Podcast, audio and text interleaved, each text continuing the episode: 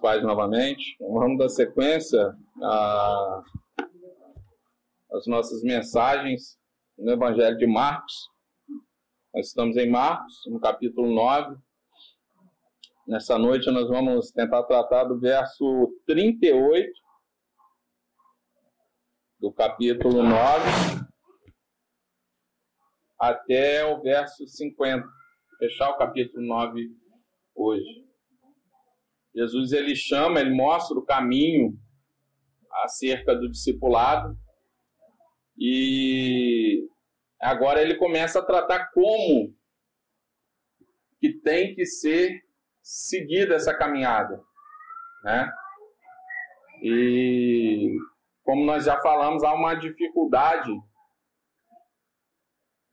para os discípulos entenderem isso. Giovanni tratou semana passada a questão da da humildade, eles ainda discutindo a questão de quem que, que seria o maior, e Jesus ensinando e tentando mostrar humildade, mostrar serviço, mostrar como que seria desenvolvido essa caminhada, essa expansão do reino. E nós continuamos a ver a dificuldade dos discípulos. Nós vamos estar lendo aqui do verso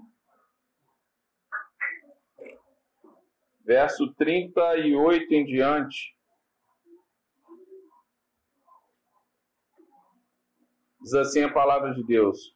João disse a Jesus: Mestre, vimos um homem que expulsava demônios em seu nome, mas nós o proibimos de fazer isso, porque não nos seguia.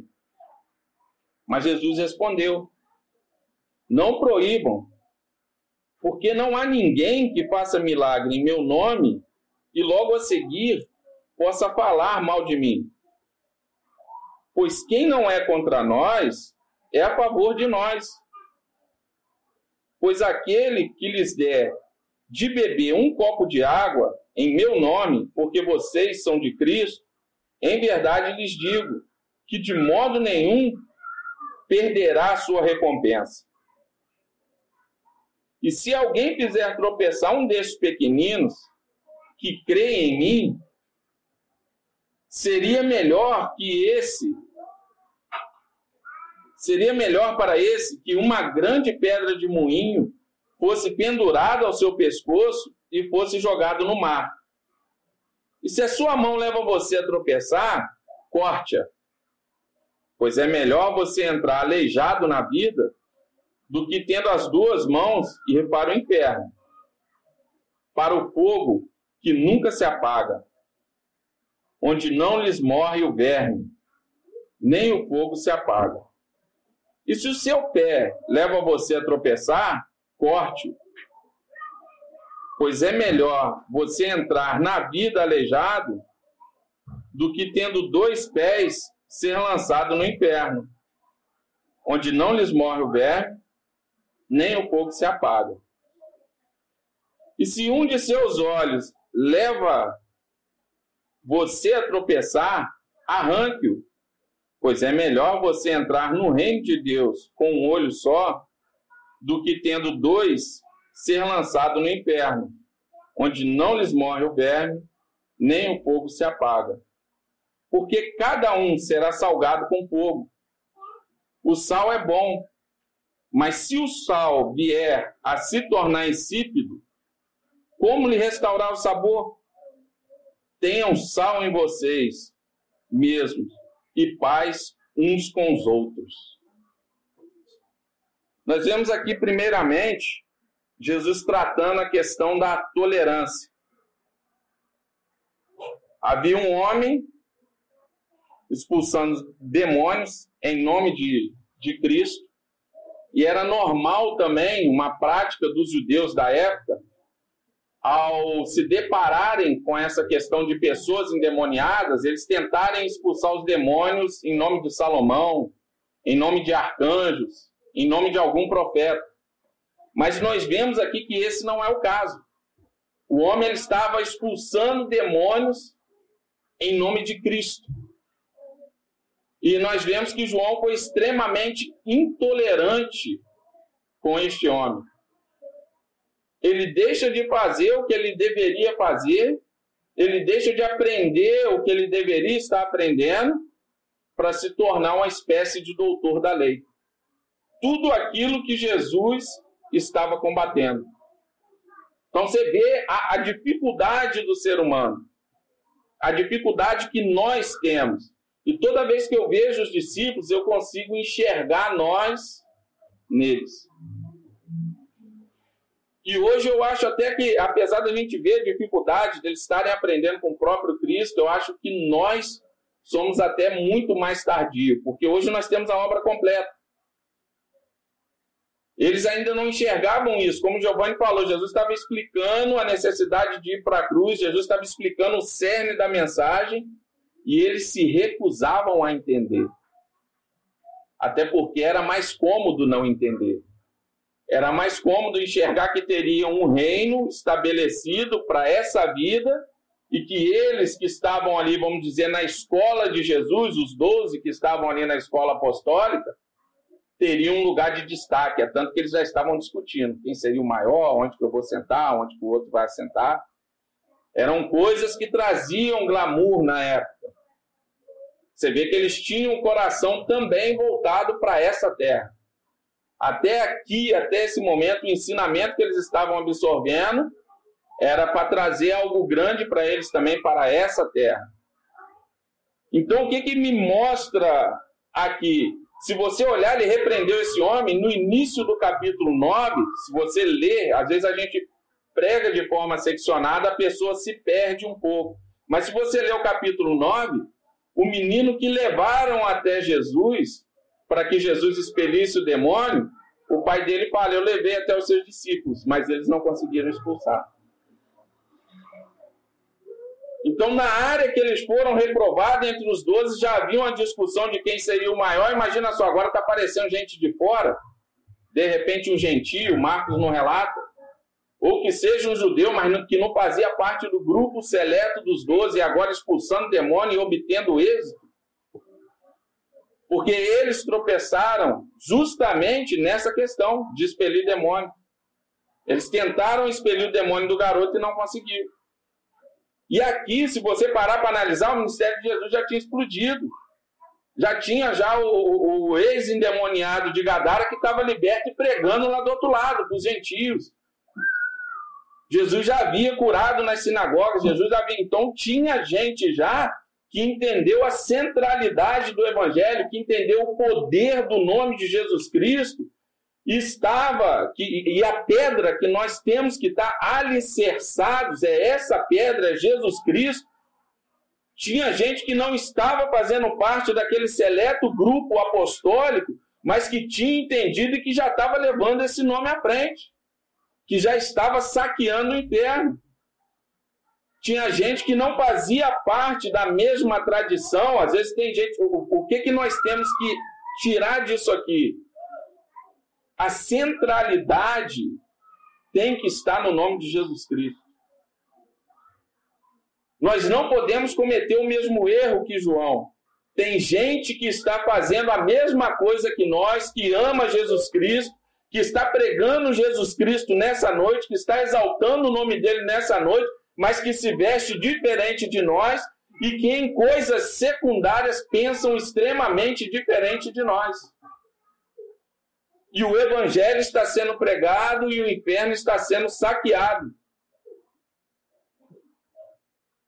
Como dizem por aí, nós não somos a última Coca-Cola do deserto, como João estava achando aqui. Então nós temos que ter humildade. E como que nós vamos fazer esse filtro? A igreja ela está estruturada na doutrina dos apóstolos. O irmão tá, ele se veste diferente, ele pensa diferente em coisas secundárias, mas o que ele está pregando é o evangelho que a Bíblia traz, é o Cristo que a Bíblia revela. Porque nós não podemos usar isso aqui também para fazer um ecumenismo e abraçar todo mundo. Testemunho de, de, um exemplo, testemunho de Jeová, ele não crê na pessoa de Jesus Cristo, é como Deus. Ele acha que Jesus Cristo é só um homem. Tem muitos aí achando que Jesus Cristo é só um profeta. Tem muitos aí achando que a Bíblia é só um livro comum obsoleto. Então, eu não compactuo com essas coisas. Não é o evangelho centrado na palavra de Deus, não é o Cristo que a Bíblia revela, porque tem muita gente também inventando um Cristo que é o reflexo do meu ego. O que nós estamos edificando aqui nessa noite é a igreja de Jesus Cristo?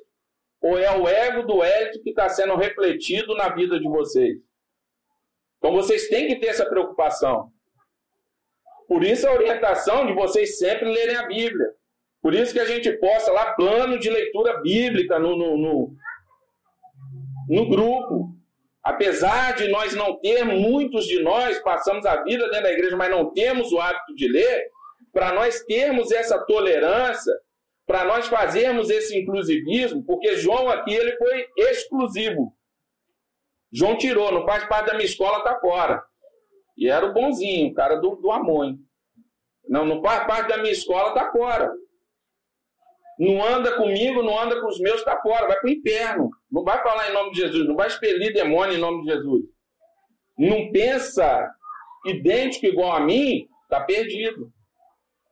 Então, se a gente não criar um hábito de, de leitura bíblica, de entender quem é o Cristo que a Bíblia revela, como que nós vamos fazer esse tipo de aliança? De saber o que, até aqui eu posso negociar. São coisas secundárias. Até aqui a gente pode divergir. Agora isso aqui eu não negocio.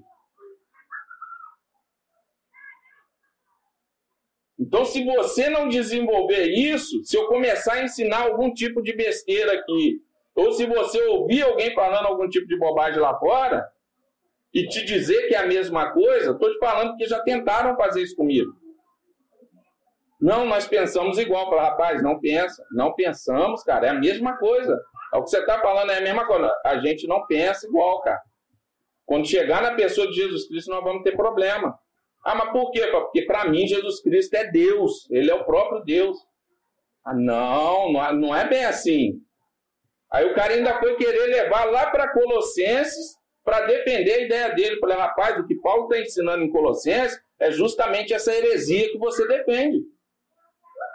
Porque aqui em Colossos eles estavam querendo rebaixar Jesus de pé de igualdade com os anjos, a uma criatura que Jesus foi criado, que é o que vocês pensam. Não pensam assim, Jesus Cristo é Deus, é o próprio Deus encarnado. Quem conhece a Cristo conhece a Deus. Então a gente tem que conhecer o Evangelho, estudar para saber os dias são maus, saber até onde a gente pode negociar, até onde a gente não pode. Saber o que são as doutrinas essenciais que nós temos que ter a nossa estrutura formada, o nosso alicerce, e saber o que são coisas secundárias. Aqui João começa a brigar por causa de coisas secundárias. Sabe por quê? Esse homem estava exaltando o nome de Cristo. Esse homem estava expelindo o demônio na pessoa de Cristo. Mas esse homem aqui não reconhecia o colégio apostólico. O problema deles era problema de grandeza ainda, apesar de Jesus estar ensinando. Esse homem não deixou de reconhecer Jesus em momento algum. Mas ele não reconheceu aquela exclusividade dos doze. Essa foi a crise de João. Nós vemos aqui no verso 38. Mas verso 39, mas respondeu, mas Jesus respondeu: Não proíbam, porque não há ninguém que faça milagre em meu nome e logo a seguir possa falar mal de mim. Então o que Jesus está querendo dizer? O camarada está fazendo coisas grandiosas em meu nome e está surtindo efeito e está tendo resultado, ele não vai sair falando besteira acerca de mim. E já tinha um monte de pessoas denegrindo a imagem de Jesus Cristo, falando mal de Jesus Cristo já tinha pessoas com medo de ter o um nome associado a Jesus Cristo. E esse homem estava aqui, expelindo demônio em nome de Jesus Cristo. Então nós temos que entender o que? O reino de Deus é muito maior do que nós. Nós fazemos parte dele, mas ele é maior. Tem gente além dessas paredes aqui fazendo coisas maiores e até melhores, com mais excelência do que nós. E nós temos que saber o que? Enxergar e ver, não, realmente, isso aqui está centrado, é uma igreja cristocêntrica, é uma igreja bíblica que glorifica o nome de Cristo. E nós temos que saber também distinguir, não, isso aqui está falando besteira, isso aqui é heresia, isso aqui está prestando um desserviço ao reino de Deus. Então não faço parte com isso. Tem que haver essa distinção. E uma das coisas também que ele mostra aqui é que isso aqui não dá uma margem para incluir todo mundo. Porque o próprio Jesus fala que quem comigo não se ajunta, espalha.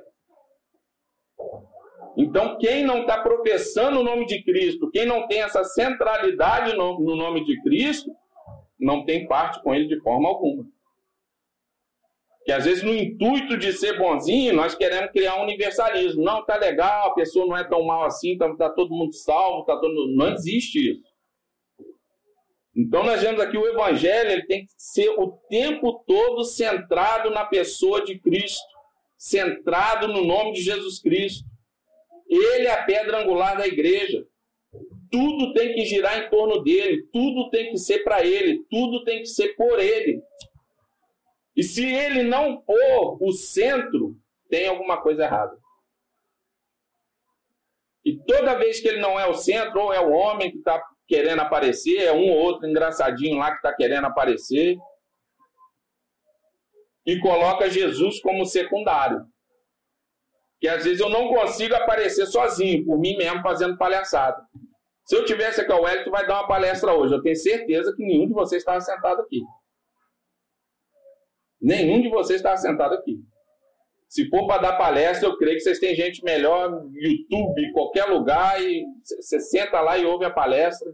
Se vocês não entendessem que é uma comunidade que está sendo plantada em torno da palavra de Deus e que a pedra fundamental é Jesus Cristo e a expansão do reino dele e que nós estamos aqui para ser uma porção desse reino e viver juntos em comunidade o que Cristo propõe através das Escrituras, não tinha ninguém sentado aqui.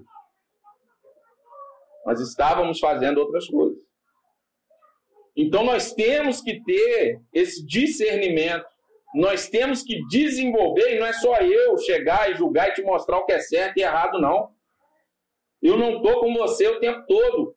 Você tem que ler, mergulhar, entender quem é esse Cristo, andar junto com ele aqui, ó, ó, pelas ruas de Cafarnaum, na leitura, mergulha, anda com ele, vê como ele agiu, vê como ele falou, para quando você se deparar com essas coisas, você saber o que é um sectarismo, para não, esse cara está exagerando, e está achando que ele é o próprio Deus, ele está sentando na cadeira de Deus.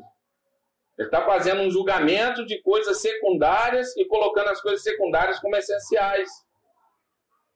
Então tem coisa que dá para a gente divergir. Ah, o cara ora no monte. Pô, a gente gosta de orar dentro do quarto. Deixa o cara orar no monte. A única coisa que a gente tem que esclarecer é o quê? Falar, irmão, seu monte, o meu quarto, está de pé de igualdade para Deus. Não é porque você está lá em cima que ele vai te escutar, não tem problema de audição, não tem nada. Então, se, se te der uma oportunidade, em amor, com sabedoria, por quê? Porque nós fazemos parte do mesmo reino. Você vai mostrar para ele que existe, você pode orar lá, mas o meu quarto é igualzinho lá. Só que eu tenho essa liberdade dentro do meu quarto, você tem lá. Um batiza por aspersão, outro batiza por emersão, mas se a gente for olhar o batismo, o que está sendo apresentado? Está apresentando, está simbolizando todo o evangelho? está apresentando o Evangelho de Jesus Cristo, isso são coisas secundárias. Ele está batizando em nome do Pai, do Filho, do Espírito Santo. É uma igreja bíblica centrada na palavra. Aí a gente vai ficar brigando, discutindo, porque ah, não, o outro lá jogou caneca. Eu creio, aí a gente tem que saber distinguir heresia de erro teológico. Os erros teológicos nós suportamos, heresia não. Eu creio que ele esteja equivocado quanto ao batismo mas não chega a ser uma heresia, de forma que eu não venha ter comunhão com ele. Então nós temos que saber fazer essa distinção. E como que nós vamos saber fazer essa distinção? Porque eu sei, falando agora da questão do batismo, eu sei defender e dar razão da minha fé o porquê que nós vamos fazer por emersão e o que significa o batismo. Agora tem gente querendo discutir se é por canequinha ou se é na piscina, e não sabe nem o que, que simboliza o batismo. Aí fica procurando pelo em ovo. Coisas secundárias. Aí você vai olhar, tem um, um, debate teológico em cima disso aí. E gente indo de passo largo para o inferno precisando de ouvir o Evangelho. Nós não temos tempo para isso. Não temos tempo para esse tipo de discussão, esse tipo de besteira. Agora a gente tem que saber bater o olho e identificar para não, esse camarada aqui, como o Giovanni colocou semana passada, esse camarada aqui está tá idolatrando o próprio ego dele. Eu também não tenho tempo para isso. Ele vai andar para lá, eu vou andar para cá. Esse camarada aqui, ele não está centrado na pessoa de Jesus Cristo, ele não quer exaltar o nome de Jesus Cristo. Ele está fazendo no próprio nome dele. E de vez em quando ele usa o nome de Jesus, porque só no próprio nome dele não vai enganar ninguém. Nem para enganar serve o próprio nome dele. Aí de vez em quando usa o nome de Jesus.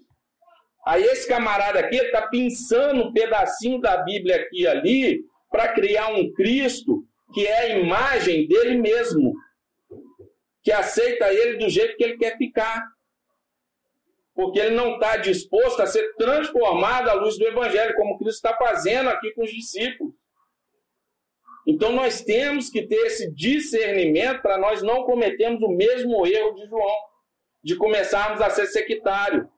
Não, é só naquela portinha ali que fala a verdade, você está falando besteira, você está. Não, a gente tem que sentar e olhar o que, que é. Ó, irmão, você está equivocado aqui, mas isso não me impede de andar contigo.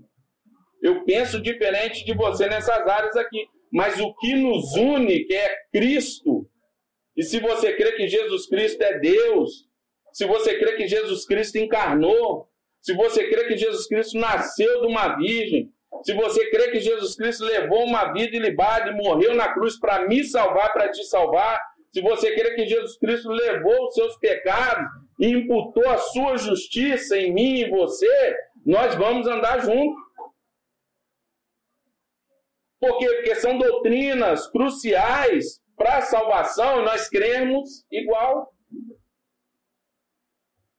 Então, como que nós vamos desenvolver esse discernimento? Isso não cai do céu assim, não, no estalo, não. Ainda mais quando nós não temos mais desculpas para não estudar, e a, a, única coisa que tem é por que, que você não aprende mais? Porque eu sou preguiçoso. Se eu não fosse preguiçoso, eu aprendia mais. Tempo todo mundo tem igual, ocupado todo mundo é, os discípulos também eram ocupados, e todos eles cresceram na graça e no conhecimento. O mesmo tempo que eu tenho, você tem, as mesmas responsabilidades, nós temos igual, não tem ninguém à toa. E Jesus não chama nenhum vagabundo para essa caminhada. Jesus não chama ninguém à toa. Jesus chama gente comprometida com família, Jesus chama gente que, que quer criar filho direito, Jesus chama gente que trabalha, Jesus não chama vagabundo para seguir ele, não. Se olhar, é tudo gente ocupada. É gente que tem o que fazer. E aos poucos, se ele te cobrar um compromisso maior, você vai largando as coisas seculares e vai se envolvendo mais com a palavra e com a obra dele, porque a prioridade é isso aqui. E ele nos mostra isso. Então, que nós venhamos guardar nessa noite, nós temos que entender as doutrinas cruciais do Evangelho, para nós não nos tornarmos sectários. E nós sabemos o que nós podemos negociar para manter a comunhão, desde que Cristo seja o centro. E nós sabemos também, quando colocar o ponto final nisso. Falar, meu irmão, daqui para frente, você está ensinando heresia. Eu não tenho parte com heresia. Daqui para frente é um evangelho que não é centrado na pessoa de Jesus Cristo, porque Jesus Cristo não é bagunça e ele vai mostrar aqui na frente aqui que ele não é bagunça. Nós já vamos ver. Então isso aí que você está mostrando, essa facilidade toda que você está me, me apresentando, isso não é julgo leve, isso é libertinagem. E nisso aí nós não podemos compactuar. Então nós temos que desenvolver esse discernimento à luz da palavra de Deus. E é a palavra de Deus quem vai lançar a luz, quem vai nos lavar, nos limpar, nos purificar e nos dar essa mente nova. Nós vemos aqui no verso 40.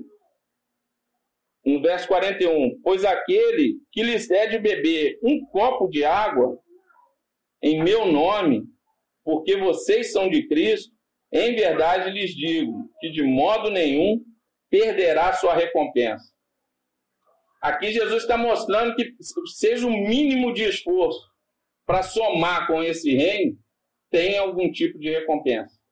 aqueles que estão ali auxiliando de alguma forma, seja o menor que for, seja o menor ali no meio deles, que está ajudando, um copo de água que seja, ele tem uma parte, ele tem uma recompensa da parte de Cristo. E aqui ele começa no verso 42 a mostrar a questão dos tropeços. Se alguém quiser tropeçar um destes pequeninos, o pequenino aqui, você vê um pouco mais atrás, você vê que no verso 37 ele estava falando acerca de criança. Esses pequeninos, ele pode se tratar das crianças, como Giovanni ensinou, eram desprezados na época. Né? Você tinha o órfão, você tinha a viúva, então eram pessoas que eram extremamente desprezadas pela sociedade. E aqui também simbolizam aqueles que são novos na fé. E poderia estar simbolizando também esse homem, que apesar de não fazer parte daquele grupo seleto, já estava exercendo o serviço, já estava expulsando o demônio na centralidade do nome de Cristo, que era o que Jesus estava ensinando para os discípulos, e eles ali do lado eram tardios em aprender.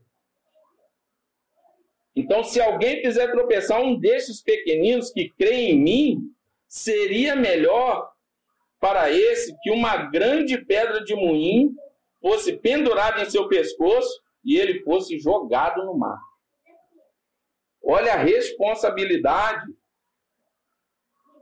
principalmente de nós que ensinamos.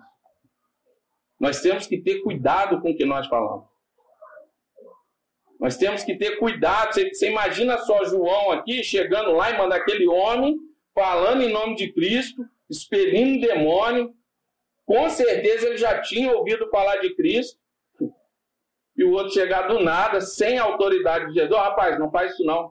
Você não pode fazer isso não.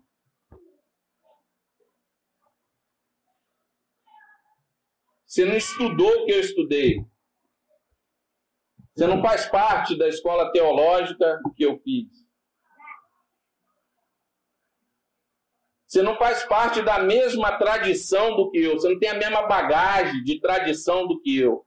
Você não conhece nada de história da igreja. Você não sabe o que é andar com o mestre, não. Você não tem intimidade, não. Faz isso, não. Você imagina só. Ele ali andando, os fariseus já faziam isso, os saduceus já faziam isso, mas você imagina um camarada que está ali do lado de dentro, andando com Jesus, tropeçando na mesma pedra. Faltando humildade, faltando sabedoria. E às vezes nós fazemos isso. Às vezes nós ensinamos errado. Às vezes a fé da pessoa está alicerçada, está bem alicerçada. Aí, por causa de uma, uma tradiçãozinha diferente, a gente quer chegar lá e desconstruir a fé da pessoa todinha. Colocar ela para baixo de cachorro, pisar em cima da fé dela. Não, eu é que sei. E só eu é que sei. E você tem que fazer do meu jeito, senão não tem Jesus. Tem gente ensinando que parece que dois mil anos de cristianismo, dois mil anos de cristianismo. Você tem mártir, você tem gente que foi para fogueira, você tem gente que produziu coisas maravilhosas. Porque se você olhar como foi desenvolvido o evangelho, depois que Jesus cessou de ensinar esses homens aqui, veio os pais da igreja fazendo várias perguntas. Eles faziam as perguntas certas. Se você estudar a patrística, você vai ver que eles faziam as perguntas certas, mas com as respostas erradas. Eles não tinham intelectualidade para responder aquelas perguntas certas. Então, de forma que eles erraram muito, mas não tinha dolo. Eles erravam por falta de conhecimento, tentando acertar homens piedosos, homens sinceros. Depois Deus vem trabalhando, trabalhando. Os pré-reformadores começaram a arrumar muita coisa. Os reformadores da igreja vieram e começaram a responder essas perguntas todinha. De forma que nós estudamos uma confissão de fé hoje compilada por Espúgio, você tem credo niceno, você tem é, é, o credo dos apóstolos explicado, tudo bonitinho. Você tem vários documentos que foram produzidos por homens que, se você olhar assim falar assim, o tempo que esse cara viveu, o que esse cara estudou, é impossível produzir isso sem o auxílio do Espírito Santo.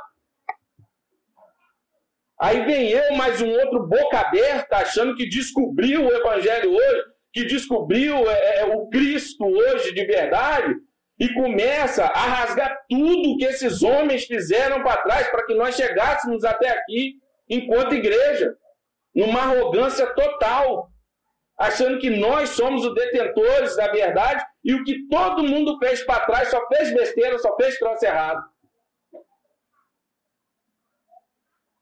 E um monte de gente pega, olha, vê, uau, é perfeito isso. Nossa, como que a gente não viu isso antes? Como que.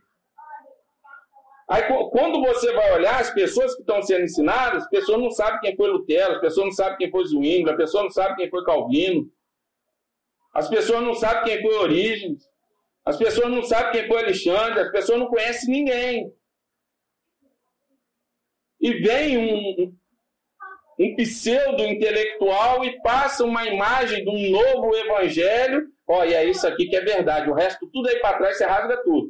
Os apóstolos ensinaram, você pega alguma coisinha, os apóstolos. Jesus, você pega alguma coisinha, o resto você pode tacar fogo, entendeu? Paulo, você esquece, Paulo só falou besteira. E agora ó, a verdade é essa aqui, ó, você toma.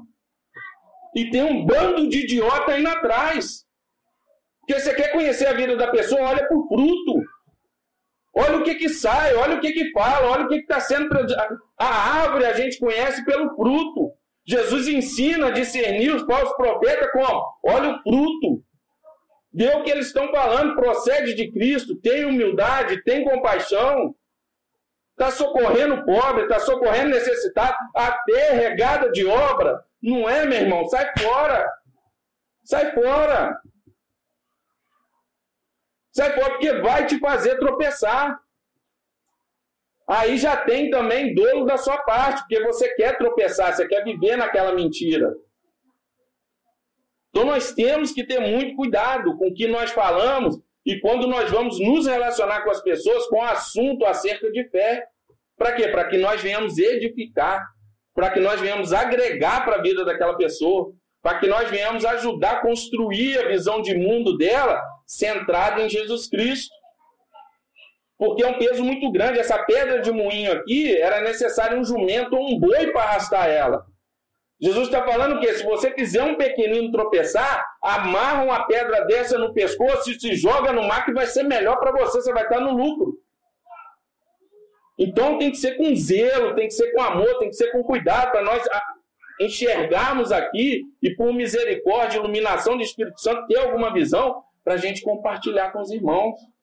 Para que os irmãos venham crescer em graça, em conhecimento, em sabedoria. E as pessoas têm se aproximado do Evangelho de Cristo, da palavra de Deus de qualquer maneira, e sai falando um monte de asneira, e tem um monte de gente indo atrás tropeçando, gente. Aí quando você vai olhar para o fruto da vida das pessoas que estão andando atrás daquilo, daquelas fábulas, daquela falácia, a vida está toda desgraçada, toda arrebentada, e a pessoa está ali, ó, igual um burro com viseira, seguindo. E por fim começa a andar a toque de paulada. E aí não é, não é, não é nem mais aquele trato com amor, não. Depois que está ali dentro da fábula ali, é pancada para andar, é toque de boi mesmo. Então que nós venhamos, irmãos, ter cuidado. Que nós venhamos ter zelo com a palavra de Deus que nós venhamos realmente enxergar o Evangelho de Jesus Cristo, para que nós venhamos edificar a fé dos irmãos, edificar a fé daqueles que estão novos, para que quando nós viemos repreender o irmão, seja realmente por necessidade, porque ele precisa mesmo daquela repreensão para crescer, e que seja com amor, que seja com graça, que seja com misericórdia. Porque se for uma correção só para satisfazer o meu ego, eu caio nisso aqui do mesmo jeito.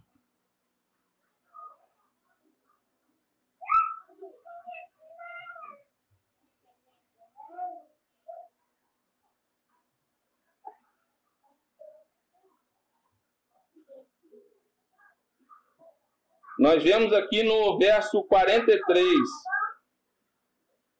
Se a sua mão leva você a tropeçar, corte-a, pois é melhor você entrar aleijado na vida do que tendo as duas mãos ir para o inferno, para o fogo que nunca se apaga. Jesus aqui está querendo realmente que você arranque a sua mão? Primeiro, ele mostrou a questão do tropeço externo, para nós não fazermos ninguém tropeçar, que nós venhamos estar resguardados também para ninguém gerar um tropeço para nós.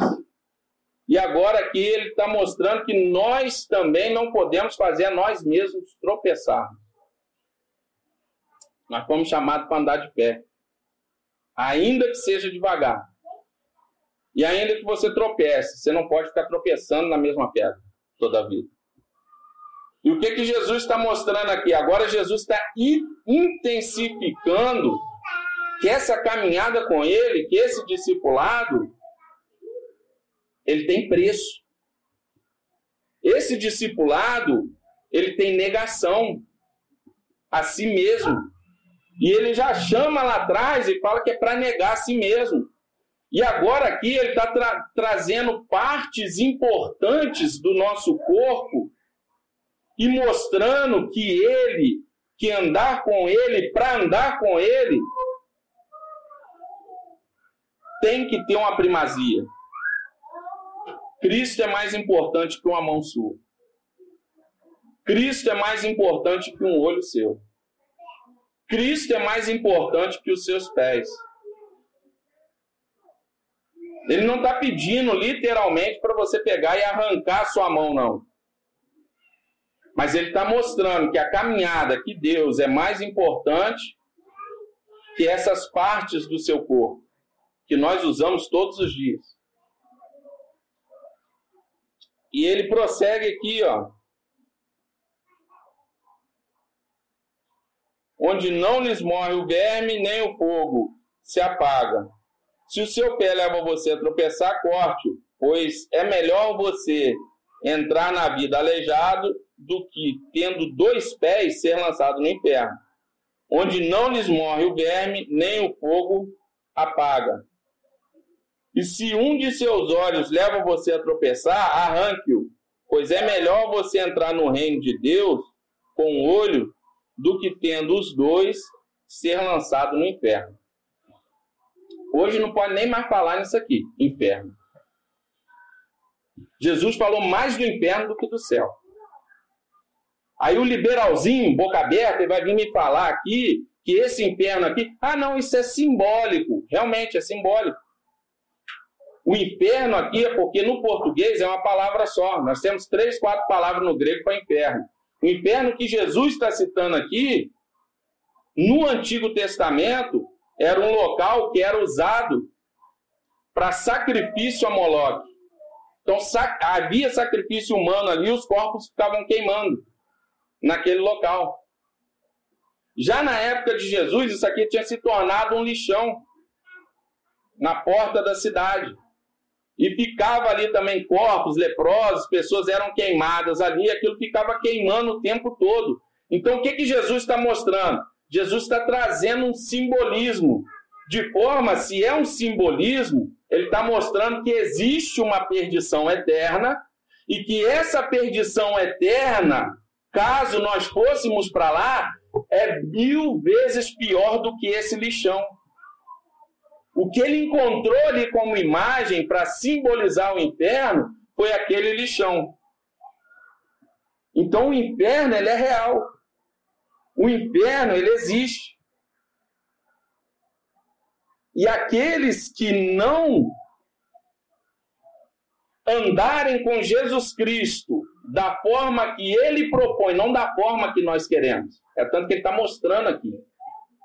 É da forma que ele propõe. Se você iniciou a caminhada do, do discipulado, você tinha que ter medido antes. Você iniciou, você entendeu, você entrou, meu irmão, esquece, não tem mais do seu jeito. Ah, isso aqui eu não consigo. Corta fora. É, a sua mão que está te atrapalhando, arranca ela fora. Jesus está sendo radical. Então é o que? Aquilo que está te atrapalhando a caminhar, a andar conforme Jesus propõe, corta. Não é que você vai cortar sua mão, não, porque não vai adiantar nada. Até porque Jesus sabe que o pecado, nós já falamos sobre isso, ele flui do coração. É o coração quem tem que ser trabalhado. Mas ele está fazendo uma ilustração com coisas extremamente importantes que nós usamos. Então eu te pergunto, o que que tem te atrapalhado nessa noite de caminhar da forma que Jesus propõe? Não é da forma que você quer, não. Porque da, da forma que você quer, que eu quero, é mole. Por isso tem um monte de gente nessa mesma hora inventando um monte de Cristo. O Jesus que fala do inferno não existe. O Jesus que manda você negar a si mesmo não existe. O Jesus que manda você amputar aquilo que está atrapalhando a servir a Ele não existe. Não, o negócio é ser feliz, o negócio é, é, é prazer. Você tem que ter prazer na caminhada. Então Jesus está tá trazendo aqui o, o, que, que é que está te atrapalhando. É o computador? O que, que é que te atrapalha? É o celular? Que, que é que está consumindo o seu tempo e está atrapalhando? O que está levando o seu olho a pecar? O olho você não pode furar, mas a, a, a, televisão você pode deixar de assistir. O olho você não precisa furar, mas passar três, quatro horas assistindo uma série, você pode cortar. O olho, no, no, no, os pés, não precisa de cortar, mas a, a, mulher que você cobiça todo dia no ponto de ônibus, que não é a sua esposa, mas você já vai para lá empolgadinho antes do trabalho para ficar no ponto ali cobiçando, você pode ir para um outro ponto pegar o ônibus. Porque você sabe que ela está ali todo dia, o seu fraco, meu irmão, sai fora. Um dos pais da igreja, Origens, ele para manter o voto de castidade, não correr o risco de descumprir, porque o fraco dele era esse, ele se castrou. Ele se castrou, literalmente. Só que ele esqueceu que o problema está aqui dentro. O problema está aqui dentro. Então, o que, que é que tem te atrapalhado? É, é a preguiça que tem te atrapalhado. Ah, eu não consigo ler. Pô, meu irmão, pelo amor de Deus, começa a ler. Eu não aguento mais, gente, pedir para as pessoas. Gente, lê. Lê, pelo amor de Deus, pega a sua Bíblia e lê. Aprende, questiona. Não dá mais para falar sobre isso. Gente, crente que não lê a Bíblia não é crente. Está faltando conversão. Porque a forma que nós vamos andar é conforme Cristo propõe. Não é, eu não tenho um código de ética. Eu não tenho um código de ética. Estuda o Evangelho, descobre quem é o. Deus é um Deus pessoal. Ele quer se revelar a cada um de nós de forma pessoal. Então, o que, que é que tem te atrapalhado? É o olho, é a mão, é os pés. O que, que tem te atrapalhado? O que, que você tem que cortar nessa noite? Para você caminhar como Cristo propõe. Isso aí é entre você e Deus. O que eu posso te ajudar e a gente auxilia o quê? Lê a Bíblia, tem dúvida, a gente conversa, a gente instrui e tal. Porque é isso aqui que vai te mudar, isso aqui que vai te limpar. Pratica a piedade. Dê esmola. Socorra o necessitado. É o que Jesus ensina. É o que os evangelhos ensinam, é o que a Bíblia ensina. Não dá para a gente viver uma fé morta, sem obra. Isso aí está aqui. E você só vai ser convencido quando isso aqui começar a te cortar e falar com você. Toda vez que você se debruçar aqui, começar a ler e começar a entender. É necessário renúncia. Se te apresentar um Cristo que não exige renúncia, mentiram para você. Porque esse aqui que nós estamos lendo aqui, ele pede. Ele está ensinando os discípulos. Tem que negar, tem que cortar. Tem que... Às vezes é, você vai ter que amputar o seu eu. Está florado demais. Às vezes vai ter que amputar o seu ego. Às vezes vai ter que amputar os seus pressupostos. Ah, eu acho que. Você não tem que achar nada, nem eu. É o que a Bíblia diz. É onde a Bíblia marca, nós vamos riscar e cortar. Às vezes a gente tem que amputar os nossos achismos, que está demais. Aí todo mundo acha muita coisa e ninguém faz o que Cristo manda. E se vocês estão entendendo que a gente está pregando aqui, o Evangelho de Marcos é centrado no discipulado, é Jesus chamando para a renúncia. E agora o que Jesus está me mostrando aqui, que não é do meu jeito, não é do seu jeito, ou é do jeito dele ou não é. É o que ele me mostra aqui. E é exigir mais de mim, mais de você. E às vezes é aqui, em comunidade, que nós vamos um auxiliar o outro para quê? Para vencer o nosso ego, para vencer o nosso achismo, para vencer os nossos pecados. É chegar para o irmão e conversar, irmão, pô, ora por mim. Eu estou com um problema assim, assim, assim, assado. Você me ajuda em oração? É dar um feedback para o irmão, aquela situação que você está orando comigo, ó, tô, tô melhorando, tô conseguindo progredir. É socorrendo, um ajudando o outro. A gente está falando aqui a questão de tolerância, às vezes a gente não consegue tolerar nem os que estão aqui dentro. Eu ando com a roupa curta, o irmão anda com a roupa curta um pouquinho diferente da minha. Eu quero julgar a roupa do irmão. Não estou dando permissão para isso, não, que os dois estão errados. Mas aí eu quero julgar. Não, a dele é mais. A da irmã lá está mais curta que a minha. A minha é um pouquinho mais decente. Mas está tudo indecente. E a gente começa a julgar um ao outro sem produtividade. Ao invés de chegar, ao invés de conversar, ao invés de mostrar, irmão, vamos orar, ó, isso aqui é um problema, eu vou orar junto contigo, a forma que você está andando não está legal, nós vamos melhorar junto, nós vamos crescer junto. Ô irmão, o que está acontecendo com você? Está faltando um pouquinho de engajamento nessa parte. Vamos lá, vamos orar, vamos ler a Bíblia. Você está precisando de alguma coisa, ô irmão? Você sumiu, você está diferente. Tem algum ponto que eu possa orar com você? O que, que eu posso fazer para te ajudar, para te auxiliar na sua caminhada? É um servindo o outro, que às vezes a gente. Estou falando aqui de tolerância com os de fora, a gente não tolera nem os de dentro. Nem os de dentro. Então, é necessário, irmãos, ter essa modificação e é necessário nós começarmos a nos enquadrar ao modelo de discipulado que Jesus propõe, não sou eu que proponho. E ele mostra aqui, ó, a questão. Tem um ponto aqui, não sei se na Bíblia de vocês está igual. Algumas frases estão entre colchetes. A de vocês tem isso aí? Onde não lhes morre o verme, nem o fogo se apaga.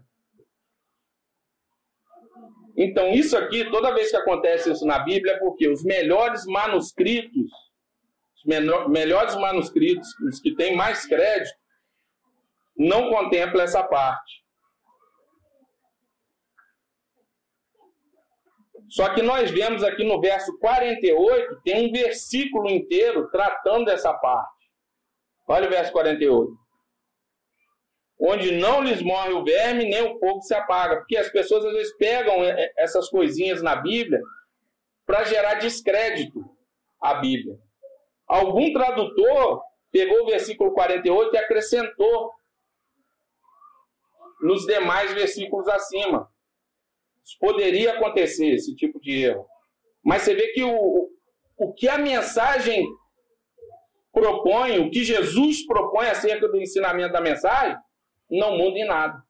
Ele só deu mais ênfase.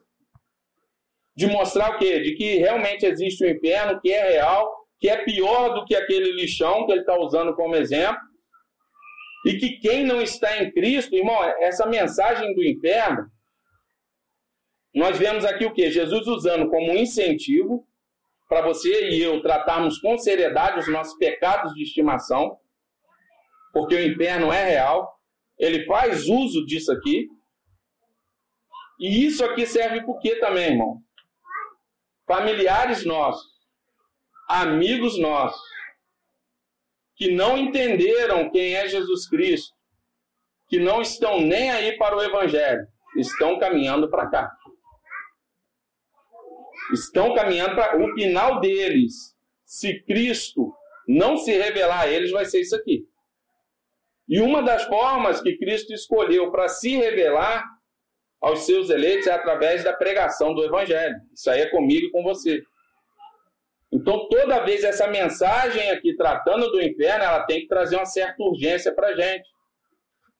E se tem pessoas aí, é, familiares seus, amigos seus, que estão caminhando para cá, e nós estudamos aqui semana retrasada que nós temos que amar até os nossos inimigos.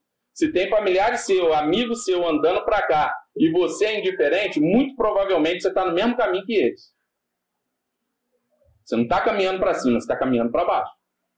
Que Cristo tenha misericórdia de nós e entre no meio da nossa caminhada. Então, se tem pessoas que a gente tem mágoa no coração a ponto de ficar feliz por elas serem ignorantes quanto à mensagem do Evangelho, nós ficamos felizes porque elas rejeitam a mensagem do Evangelho, tem alguma coisa errada em nós. Que Deus tenha misericórdia, primeiramente, de nós estamos aqui ouvindo a mensagem. Então, que nós venhamos ter urgência no levar essa mensagem, até para aqueles que nos perseguem. Porque nós não devemos, do mesmo jeito que Deus não tem prazer na morte do ímpio, nós também não devemos ter. Nós não devemos ter. E ele mostra aqui no verso 48 que cada um será salgado com fogo. Aqui eles trazem uma interpretação de quê? De purificação no fogo. Há alguns que creem que esse versículo aqui trata tanto da purificação dos cristãos com fogo, porém os cristãos são purificados, mas não chegam ao inferno, já os ímpios não. Tanto essa purificação quanto essas tribulações do dia a dia, eles vão sofrerem aqui essa, essas aflições, esse fogo. As tribulações para o crente, elas vão servir de proveito, vai vai limpar, vai purificar ele, vai tornar ele um sacrifício agradável. Já o ímpio não. O ímpio ele vai terminar, vai concluir no inferno. E o sal ele tem essa, o sal, as tribulações, ela, o sal ele tem um poder de conservação. Então essas tribulações elas vão nos conservar, elas vão nos purificar. Então, para nós, até essa, essas tribulações, essa transformação que a gente vai sofrendo através das batalhas do dia a dia, através dessas fogueiras do dia a dia, para nós é motivo de alegria e de bênção, porque vão nos preservar. E no verso 50 ele conclui: o sal é bom, mas se vier a se tornar insípido, como restaurar o sabor? Tem sal em vocês mesmos e paz uns com os outros. Grande parte do sal era retirado do Mar Morto. Só que esse sal ele vinha com muitas contaminações. Tinha carnalite e gesso nesse sal. Então ele tinha que sofrer um processo. Esse sal ele tinha que ser processado. E esse processo ele tinha que ser bem trabalhado para que esse sal não se tornasse insípido. Porque se esse sal se tornasse insípido, nós vemos lá em Lucas 14, no verso 34. Se esse sal se tornasse insípido, até para jogar na terra ele era ruim. Ele não serviria para mais nada. O que, que Jesus está falando para os discípulos? amputa as mãos que tem que amputar, amputa os pés, tenha mais humildade, aprenda a desenvolver tolerância. Jesus está vindo ensinando isso. Se limpem, se purifiquem, para que vocês não sejam insípidos, porque senão vocês vão se tornar um problema. Até para jogar vocês fora não vão ter onde jogar. O mais perto que vai parar é o lixão lá. O que Jesus está mostrando é que o discipulado é dessa forma, e se não for dessa forma, se nós não formos trabalhados do jeito que Jesus está propondo, e se nós não tivermos dispostos a sermos transformados, a sermos modificados, a abandonar aquilo que tem nos atrapalhado para que Cristo seja o centro, nós vamos nos tornar em si. E nós vamos ser um problema até de descarte. Até para descartar fica ruim. E infelizmente tem um monte por aí já assim. Que Deus tenha misericórdia de nós. Que Deus nos sustente na caminhada. Que Deus nos sustente fiel à palavra dele. Que, que Deus nos dê um coração todo dia disposto a ser transformado à luz do Evangelho. Para que nós não venhamos nos tornar sem sabor. Para que nós não venhamos nos tornar insípidos para que a única coisa que reste a nós é um problema de onde nós vamos ser descartados. E esse é o problema de andar com Cristo, mas andar do jeito que eu quero. Esse é o problema de criar um Cristo que a Bíblia não revela, mas um Cristo que agrada aos corações e agrada aos prazeres da pessoa que quer viver num mundanismo, que não quer ser transformada, que não quer ser transformada à imagem de Jesus Cristo, não a minha, não a sua. Vai ser um problema, é perda de tempo, irmão. É se nós não tivermos dispostos a viver o que Cristo está propondo, é melhor viver uma vida de bagunça, porque é perda de tempo. No final vai ser descartado da mesma forma. No final vai ter o mesmo problema que os ímpios. E o problema aqui do inferno que Jesus está apresentando, eu vi um, é, o pessoal vive hoje de frase de efeito. Ah, o inferno só é inferno porque Jesus não está lá. O Cordeiro de Deus vai estar tá lá, irmão. Só que em ira, em juízo. O inferno não é tenebroso por causa do diabo, não. É porque Deus vai estar tá derramando o juízo dele ali sobre os ímpios. Não é coitadinho, não. É sobre gente que teve oportunidade de, de ouvir a mensagem do Evangelho e não quis compromisso com Cristo. É gente que colocou as suas confianças na sua justiça própria e achou que não precisava da justiça de Cristo. É gente que achou que era suficiente, que era grande demais e que ele vivia uma vida ética e moral ilibada e que ele tinha condição de pagar a dívida dele diante de Deus não precisava do sacrifício de Cristo. E tem gente ensinando essas doutrinas erradas até dentro de igreja. Tomem cuidado com isso. O inferno vai estar lotado de gente que se achava boa e boa demais, e até melhores que a gente. Gente que batia no pé, eu sou melhor que muito crente. E está indo passo largo para o inferno, se achando melhor que muito crente. Isso não salva.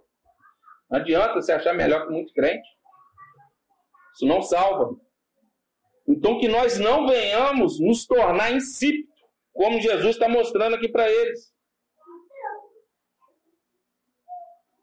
E esse sal que conserva, que ele possa trazer paz no nosso meio. E os discípulos, se olhar também no capítulo 9, eles estavam discutindo com os escribas, com os fariseus, Jesus desce do monte, tá lá aquele alvoroço lá, eles discutindo. Aí depois eles começam a discutir entre eles. Que nós venhamos ter esse sal da humildade, sal da mansidão.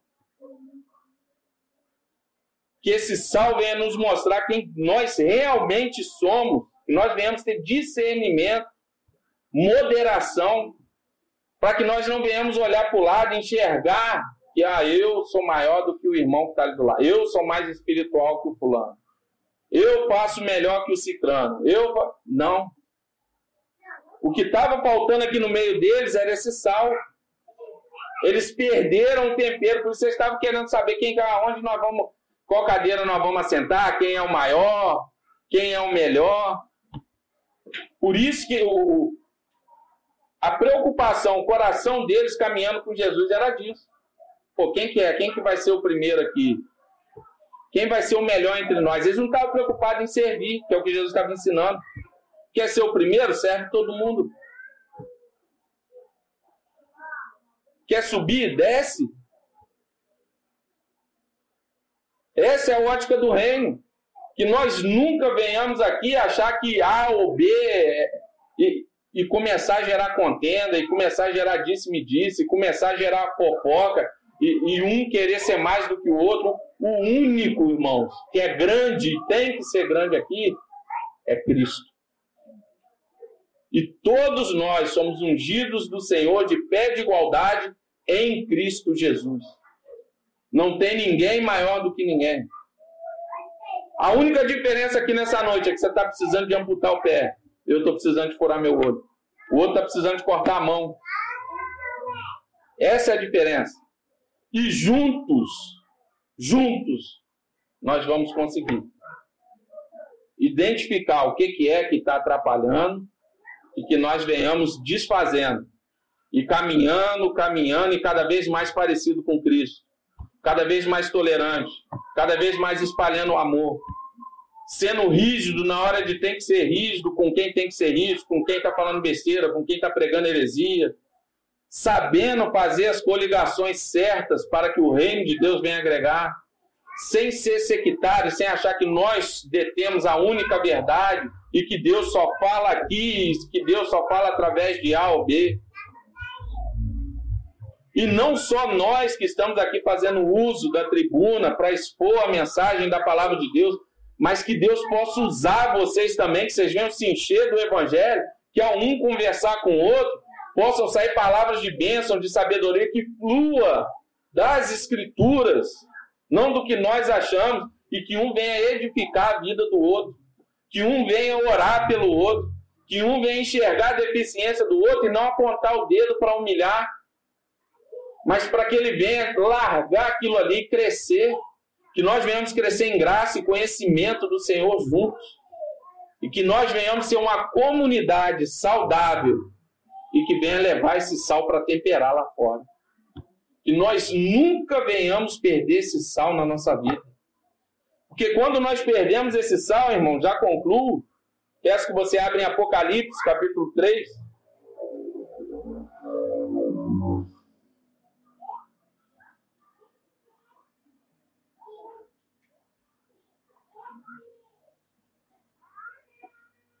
verso 17.